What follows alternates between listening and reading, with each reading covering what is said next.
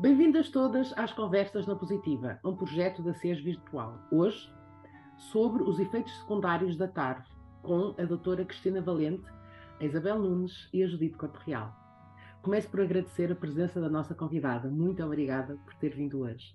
A doutora Cristina Valente é assistente hospitalar graduada em infecciologia, exercendo sua, sua atividade no Centro Hospitalar Universitário de Coimbra, como assistente hospitalar graduada em infecciologia, sendo corresponsável pelo Hospital Dia. É fundadora do Grupo Português de Estudo da Coinfecção em 2006 e atual presidente, membro da direção das APECs desde 2019. Organizadora das reuniões anuais sobre coinfecção de VIH hepatites e de vários cursos de hepatites víricas.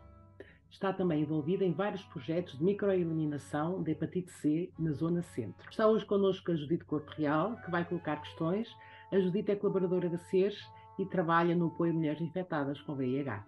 Está connosco também Isabel Nunes, fundadora e presidente da Associação CERS. A CERS é a primeira e única associação de e para mulheres infectadas e afetadas pelo VIH em Portugal. Fundada em 2005, a CERS encontra-se reconhecida como instituição particular de solidariedade social. Tem envolvido um vasto trabalho em prol da mulher positiva, um trabalho de pares, ativismo e prevenção. A CERS acredita que a capacitação e empoderamento da mulher é essencial para reduzir as suas vulnerabilidades, garantindo a sua dignidade e o respeito pelos direitos humanos, assim como a saúde sexual. Eu sou Raquel Freire, sou cineasta e trabalho com a CES desde que fui convidada pela sua fundadora Isabel Nunes. Faço as campanhas que podem ver nas redes e vou facilitar esta partilha. Vamos agora ouvir questões que foram colocadas por várias mulheres sobre os efeitos secundários da TARF. Vou passar agora à Isabel. Isabel? Boa tarde. Obrigada a todas e um especial obrigada à doutora Cristina Valente pela sua imensa paciência, pela sua disponibilidade e generosidade. Obrigada também a si que está desse lado. Hoje temos muitas perguntas e começava por perguntar quais são os efeitos secundários mais frequentes devido à terapia antirretroviral? Bom dia ou boa tarde e muito obrigada pelo convite e, e de facto felicito a iniciativa da SERES eh, visto que a mulher é, é muitas vezes, eh, enfim, eh, posta em segundo lugar nesta área por, por variedíssimas razões. Então, uh, pergunta-me quais são os efeitos, uh, efeitos secundários da terapêutica antirretroviral. Eu posso só começar por contextualizar, e eu trato pessoas VIH há mais de 30 anos, uh, hoje não tem nada a ver com ontem a maior parte, os efeitos adversos eram uma das causas mais importantes que nos levava a mudar a terapêutica e à falta de adesão uh, de, à terapêutica, precisamente pela pelos, uh, a intolerância que muitas vezes havia a estes fármacos. Hoje as terapêuticas são diferentes, não quer dizer que sejam isentas completamente de efeitos adversos, são, no entanto, muito melhor toleráveis e mais simples o que não significa que a médio e longo prazo não possam também ser responsáveis por alguns efeitos adversos. E o que é neste momento um, fundamental é que, para além de nós mantermos as pessoas, e neste caso as mulheres, em supressão viral, portanto, sob terapêutica e com carga viral indetetável, nos preocupemos cada vez mais com o seu bem-estar e com a qualidade de vida. Portanto, é muito importante que nós, para além da individualização terapêutica, ah, porque as pessoas têm os seus problemas, as suas doenças, as suas comorbilidades, temos que tentar perceber quais são, se já alguma vez fez algum efeito adverso a outra terapêutica, se sofre de algum problema neuropsiquiátrico e, portanto, tentar optimizar e eleger os fármacos mais adequados àquela pessoa e um, eh, com alguma precocidade detectá-los. Portanto, nós, estes tais efeitos a médio e longo prazo, devem ser quanto antes identificados para tentarmos eh, minimizá-los. Ou seja, eh, manusear tudo isto do género de mudar a, terapêutica antirretroviral ou, de, ou mudar as terapêuticas concomitantes. Agora, respondendo em concreto à questão, um, os efeitos adversos da terapêutica antirretroviral. Como é óbvio, também, também penso que toda a gente tem esta noção e basta olhar à bula um medicamento, nem toda a gente sente o mesmo. Nós sabemos que, por exemplo, uh, os, uh, a classe dos inibidores da integrase refere-me ao raltegravir, ao, ao bictegravir, ao dolutegravir, uh, estão muitas vezes associados a problemas de insónia, mas não significa que todas as pessoas vão ter insónia. Ou um, sabemos também que, por exemplo, o caso do tenofovir, na, na, maioria dos casos, pode levar a uma toxicidade renal e pode levar a uma doença renal mais ou menos grave e, subsequentemente, também a uma doença óssea. E quando me refiro à doença óssea, refiro-me à osteopenia, à osteoporose, portanto, a uma, a uma perda da densidade mineral uh, mais notória, muitas vezes, na mulher por causa da questão hormonal. Depois, eh, efeitos a nível dos lípidos, sabemos que as novas terapêuticas já não têm tanto impacto a nível dos lípidos, mas há muitas que nós ainda utilizamos que podem provocar aumento do colesterol, aumento dos, dos, uh, dos triglicerídeos, uh, uma maior tendência para a pessoa poder vir a desenvolver diabetes. Uh, mas repito, são, estes, estes, factos estão mais associados a terapêuticas que já não usamos tanto atualmente. Um, assim, de uma forma geral, o próprio risco cardiovascular não é só, não é só da sua responsabilidade a terapêutica antirretroviral, se a pessoa é uma fumadora, se a pessoa tem excesso de peso, uh, se a pessoa tem dislipidemia, tudo isso vai contribuir para o risco cardiovascular. Portanto, é muito difícil que nós atribu vamos de, atribuir um efeito adverso em concreto a um fármaco.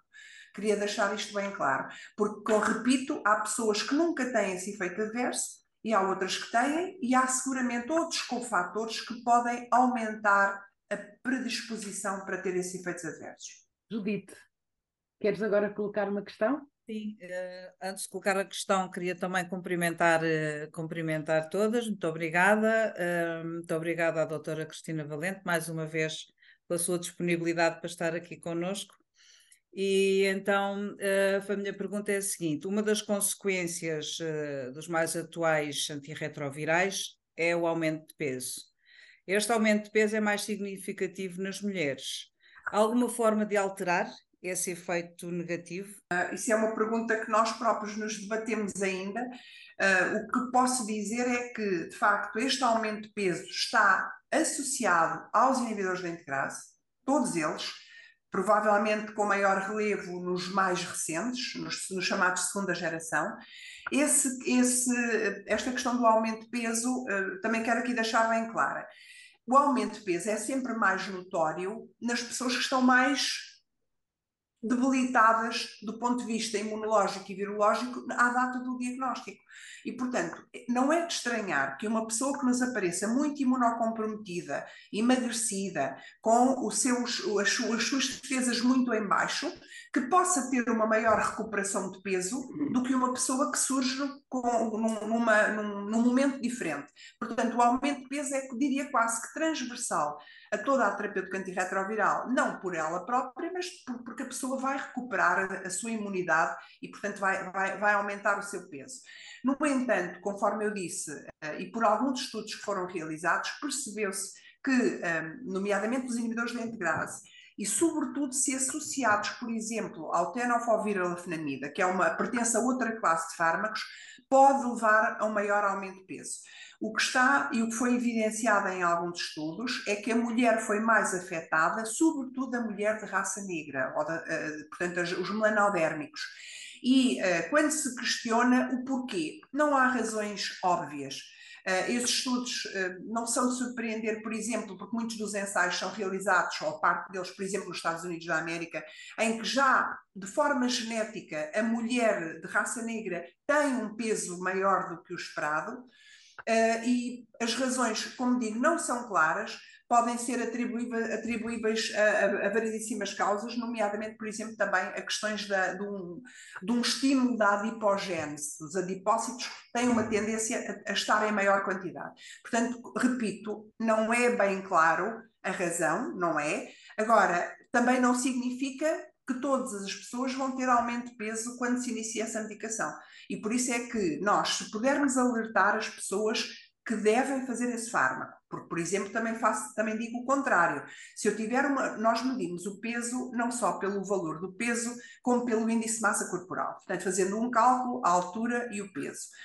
Se uh, uma pessoa tiver um índice de massa corporal acima de 25, já tem excesso de peso. Se tiver um índice de massa corporal acima de 30, isso já é obesidade.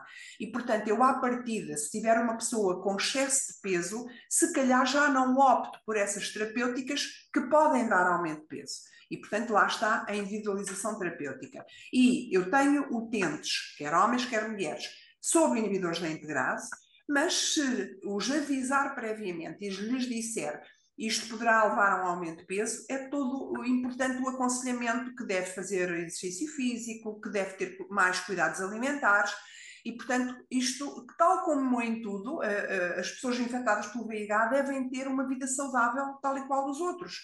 Nós aconselhamos um estilo de vida adequado, em termos de, de idealmente, parar de fumar, idealmente, não, não deixar que aumente peso, eh, que tenha uma alimentação regrada, eh, se for hipertensa, controlar melhor a sua tensão, se for diabética, a mesma coisa. Portanto, eh, não sei se fui explícita. Há, sim, senhora, aumento de peso associado, mas não é absolutamente obrigatório que toda a gente sofra isso. Isso, de certa forma, também pode ser contrariado. Agora, se nós virmos, neste caso, uma mulher que já pratica exercício físico, toma cuidado com a dieta, está a fazer alguns fármacos e continua com aumento de peso, nós podemos adequar a terapêutica antirretroviral a uma que tenha, eh, que seja menos um, uh, associada a esse aumento de peso.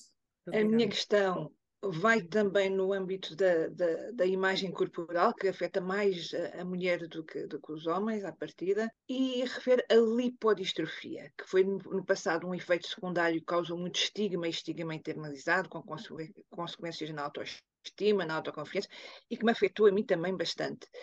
Este continua a ser um efeito secundário da terapia antirretroviral atual? Não, não, não, Isabel. De facto, se nós olharmos às recomendações hoje, ainda vemos lá descrita a lipodistrofia, que, que significa ou atrofia ou hipertrofia, portanto, uh, ou seja, perda de massa ou ganho de massa gorda, digamos assim, em locais distintos, porque a, a lipodistrofia estava sobretudo associada a fármacos que já não usamos, nós já não utilizamos mais o AZT ou o D4T, Uh, mas também pode, podia estar associada a inibidores da protease, e nós ainda utilizamos darunavir, eventualmente o atazanavir, que pela sua potenciação com o ritonavir podem condicionar uh, lipodistrofia.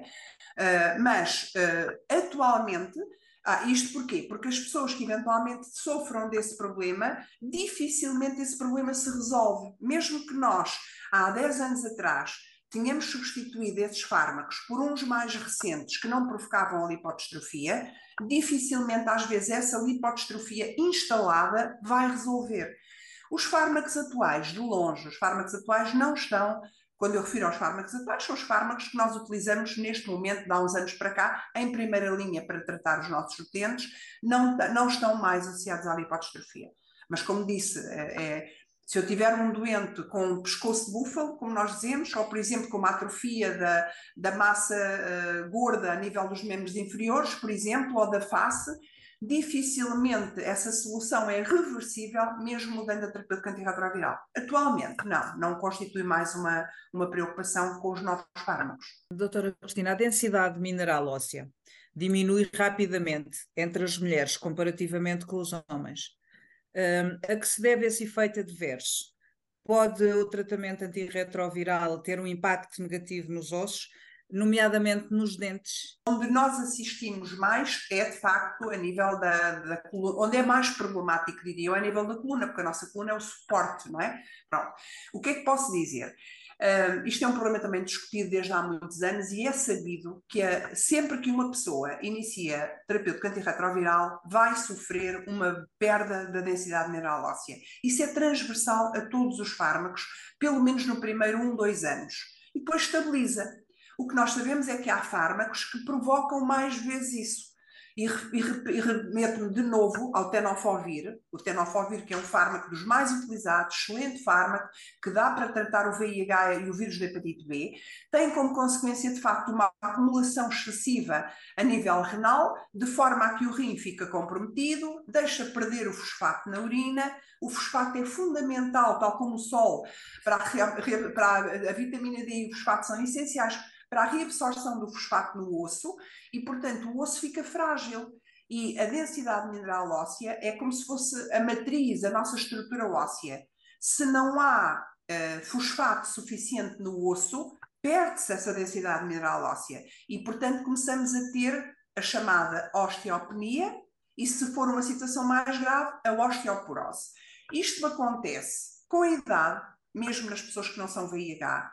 Acontece, por exemplo, em mulheres que têm uma menopausa precoce, mesmo que não sejam VIH, porque há imensos fatores relacionados com, com isto.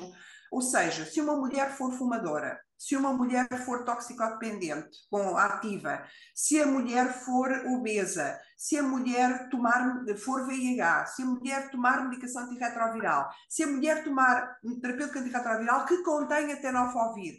Repare, são vários fatores juntos que podem agravar uh, a perda da densidade mineral óssea e, inclusive, que, uh, induzir que isto ocorra mais cedo. E porquê mais na mulher? Porque a mulher tem estrogénios e os estrogénios desempenham aqui um, um fator protetor. Com a menopausa, e se for uma menopausa precoce, uh, uh, mais cedo se perdem esses estrogénios. Porque a perda da densidade mineral óssea atinge o pico da. Nós atingimos o nosso pico de osso formado por volta dos, dos 20, 30 anos. E depois ele tende a, crescer. O próprio envelhecimento vai fazendo com que toda a gente vá perdendo densidade mineral óssea. Mas, repito, uma mulher acima dos 50 anos ou uma, um homem acima dos 50 anos vai perder densidade mineral óssea. Mas se houver uma menopausa precoce, ou se houver estes fatores que eu falei, todos juntos, mais, possivelmente mais rapidamente agravam, está bem? Portanto, eu quero dizer que a perda da densidade mineral óssea não deve, nem pode, nem é só atribuível à terapêutica antirretroviral, embora, nomeadamente o tenofovir, seja um dos fatores que pode levar a isso, está bem? Mas o que nós devemos fazer, lá está, é numa mulher VIH acima dos 50 anos, pedir uma densidade mineral óssea.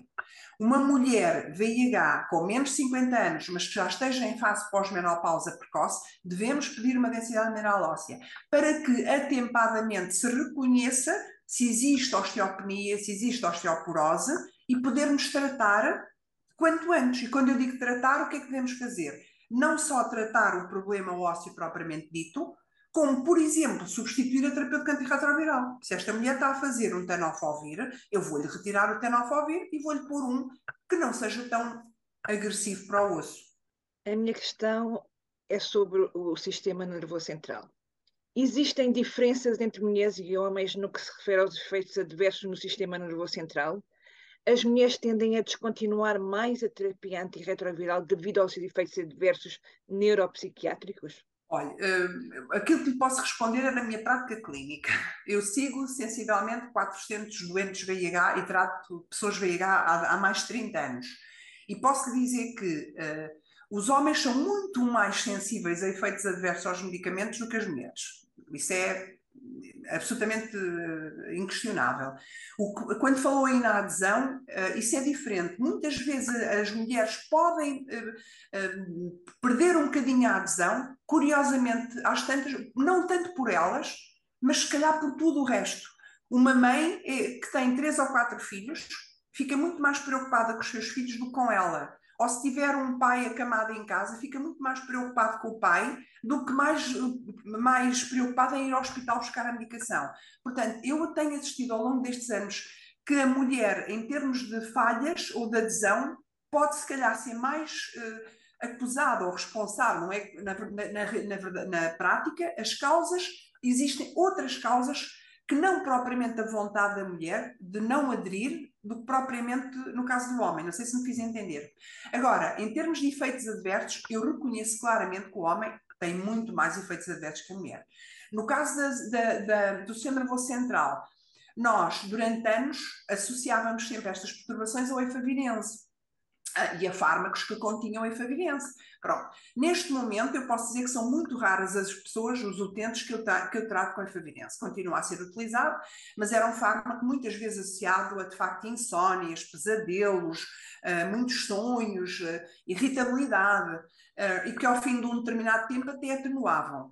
Neste momento, por exemplo, os mais vezes associados são os inibidores da integrase. Mas continuo a dizer, isto não significa que todos vão ter. E é mais notório, por exemplo, se a mulher ou o homem já sofre de uma patologia uh, prévia.